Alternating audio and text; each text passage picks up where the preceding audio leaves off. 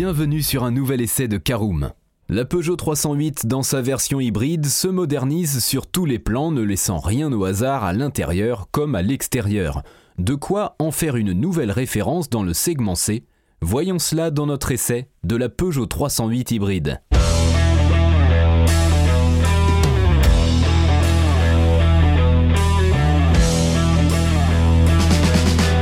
Bonjour et bienvenue pour un nouvel épisode des essais de Caroom. Chaque mercredi, on vous partage nos expériences, avis et notes sur les modèles que nous essayons pour répondre au mieux à vos besoins sur l'automobile. Caroom, c'est un comparateur de voitures neuves, d'occasion et de leasing, mais aussi un guide d'achat qui vous accompagne et vous conseille dans toutes vos démarches automobiles.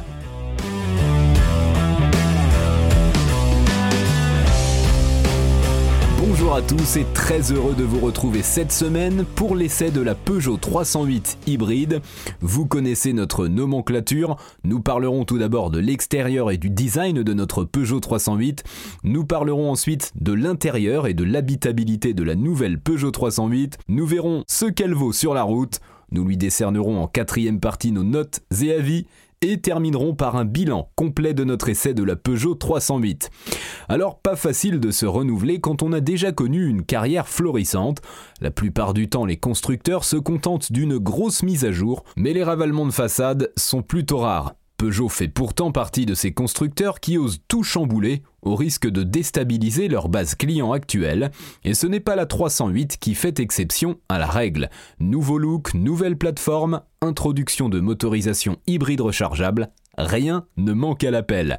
Nous avons découvert sa version de pointe GT hybride de 225 chevaux dans le sud de la France.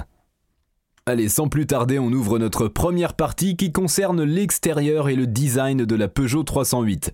Toujours dans le coup, bien que vieillissante, l'ancienne génération de 308 a pris un sacré coup de vieux avec l'arrivée de sa descendante. Il n'y a quasiment plus rien de commun entre les deux, au point que même le logo de la marque change. La 308 est en effet le premier modèle de la marque à recevoir le nouveau sceau Peugeot, un lion stylisé poser sur un blason. Il faut croire que l'évidence n'est pas de mise pour tout le monde, à en croire les nombreux questionnements des badauds sur l'origine de la voiture lors de l'essai. Le design ne laisse pas non plus indifférent, même s'il ne fait pas l'unanimité. Très torturé, le coup de crayon fait la part belle aux arêtes saillantes, lignes acérées et autres plis de carrosserie agressifs. La signature lumineuse à LED en forme de croc, désormais indissociable du langage stylistique de Peugeot, est bien évidemment de la partie et même de série sur tous les niveaux de finition. L'entrée de gamme se contente en revanche d'un éclairage en pointillé, quand les autres versions ont deux barres pleines.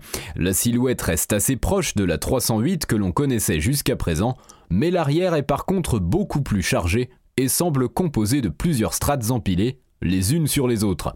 Le tout est un peu lourd et les fausses canules d'échappement n'arrangent rien. Même combat à l'avant où le porte-à-faux très important crée un déséquilibre suivant l'angle sous lequel on l'aborde. La 308 en jette, mais ce n'est pas le coup de crayon le plus fin que l'on connaisse.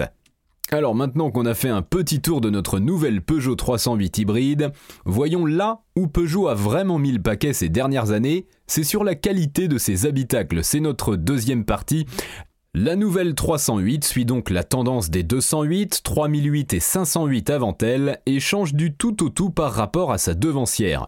Le choix des matériaux reflète l'envie de monter en gamme, la qualité de réalisation de l'ensemble et les ajustements sont sérieux. La technologie est à la page. On sent clairement que Peugeot a voulu prendre du galon. Dans ce joli tableau, on peut toutefois noter que les écrans ne sont pas tout à fait au niveau des meilleurs de la catégorie. La dalle tactile de la console centrale affiche 10 pouces et profite d'une belle définition, mais c'est plutôt la partie logicielle qui pêche. En plus de ne pas être très réactive, ses menus et sous-menus sont complexes et pas franchement ergonomiques. Pour utiliser les fonctions de climatisation, on doit parfois passer par les raccourcis physiques ou alors par les touches tactiles configurables sous l'écran ensuite modifier ce que l'on veut sur l'écran tactile. Bref, c'est fouillis et il faut un vrai temps d'adaptation pour tout assimiler et aller le plus rapidement possible dans le menu auquel on souhaite accéder. Quant au combiné d'instruments numériques iCockpit 3D, le fait qu'il soit en relief ne facilite pas les niveaux de lecture et ses animations sont toujours lentes et pleines de ralentissements qui contraste avec l'ambiance UP. Il n'y a pas grand chose à dire au niveau place à bord et 4 adultes seront tout à fait à leur aise pour voyager. Grâce à une longueur accrue, plus 11 cm à 4 m 36, la 308 dispose d'un empattement allongé de 6 cm qui profite directement à la place aux jambes à l'arrière, ce que les plus grands apprécieront. Petit bémol, au niveau du coffre en revanche, dans la bonne moyenne sur les motorisations thermiques, 412 litres, mais amputé de façon importante en hybride à 361 litres, puisqu'il faut bien loger la batterie de 12,4 kWh quelque part. Allez, c'est la troisième partie, voyons ce que vaut notre nouvelle 308 sur la route.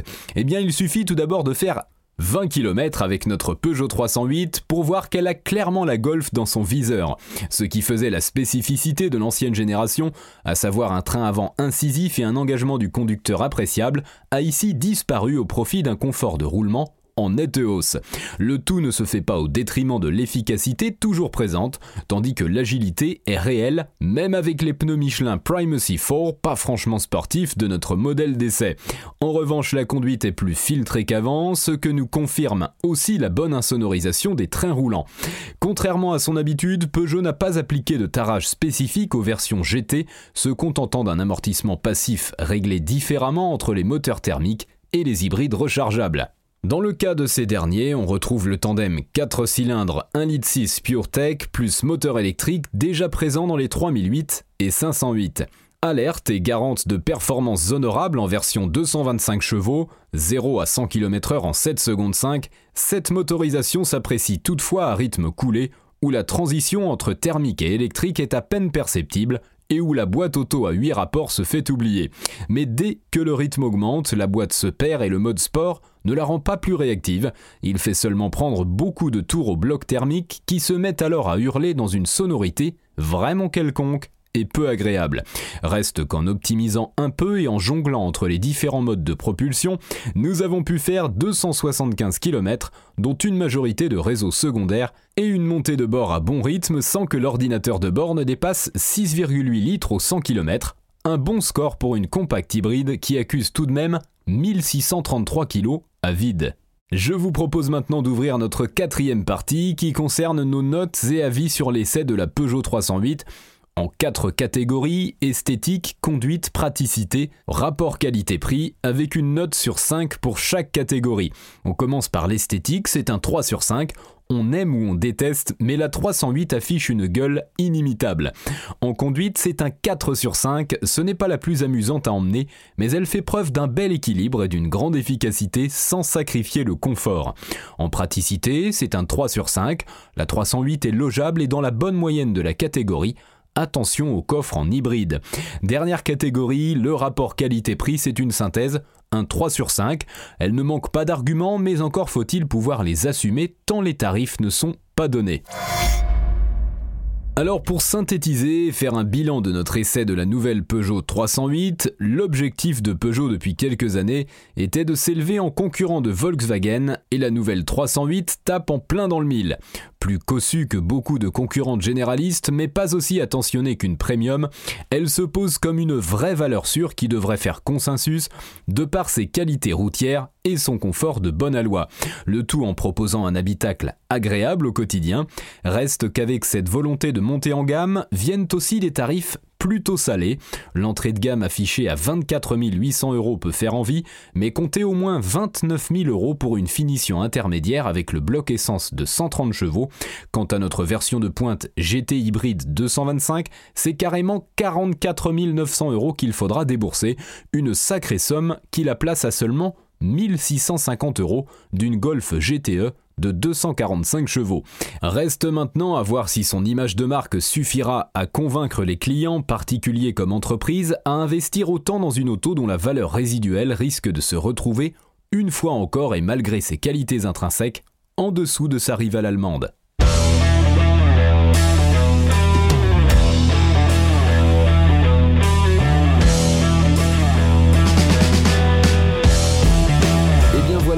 En a fini pour cet essai. Si vous souhaitez avoir davantage d'informations, N'hésitez pas à aller lire l'article en entier, on a mis le lien dans la description plus quelques bonus.